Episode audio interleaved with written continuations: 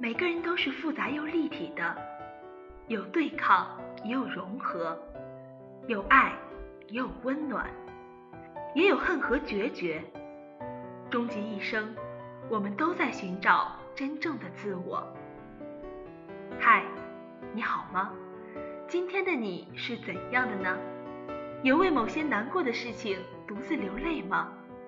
又或者，今天的你是否收获了新的果实，要与我们分享呢？欢迎收听我们今天的《如影随形》，我们与你形影不离，你永远不会是孤单的个体。聆听一首音乐，让我们进入今天的主题。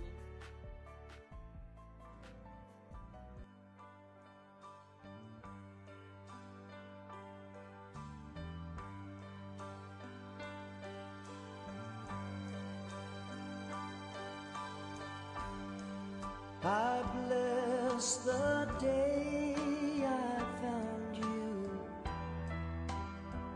I wanna stay around you now and forever.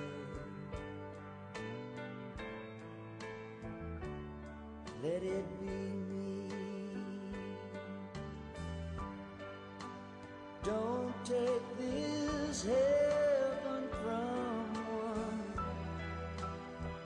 If you must cling to someone now and forever.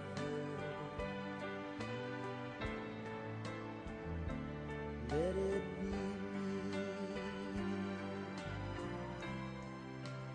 me. Each time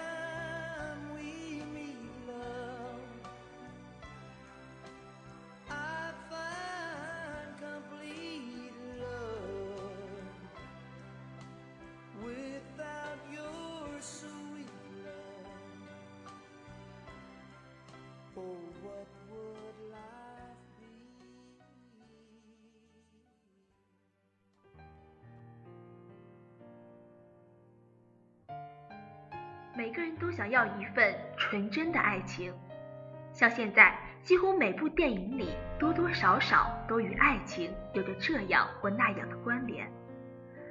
爱情似乎在不知不觉中成了电影里一个不可缺少的元素。在爱情里，初恋是最值得回味的，也是生命中最青涩、最纯美的记忆。而在所有关于初恋的电影描述中，我想。《怦然心动》无疑也是最成功的。影片来自美国导演罗布兰纳所创作。最初，他因执导的第一部电影《摇滚万岁》而成名。在六十多岁的时候，他骤然换了一个新的角度，一部改编的小说演绎了电影《怦然心动》。我想，也许用“干净”“美好”这两个词。来形容这部影片最合适不过了。整部影片中没有任何污秽的言语，更没有什么为引人眼球而特意拍摄的出位镜头。男主角最亲密的接触也不过是男主角仓促之下的一个吻。比起那些所谓的日韩纯爱电影，这部影片胜在远离矫情，这也更使整部影片显得更加清新自然。甚至在不知不觉中，看着他们的故事，也能回想起年少的自己。有些人沦为平庸浅薄，金玉其外而败絮其中。可不经意间，有一天你会遇到一个彩虹般绚丽的人，从此以后，其他人也不过就是匆匆浮云。布莱斯对朱莉一直不甚理解，甚至是刻意的躲避。受他父亲的影响，对他家的贫穷都带有了鄙视。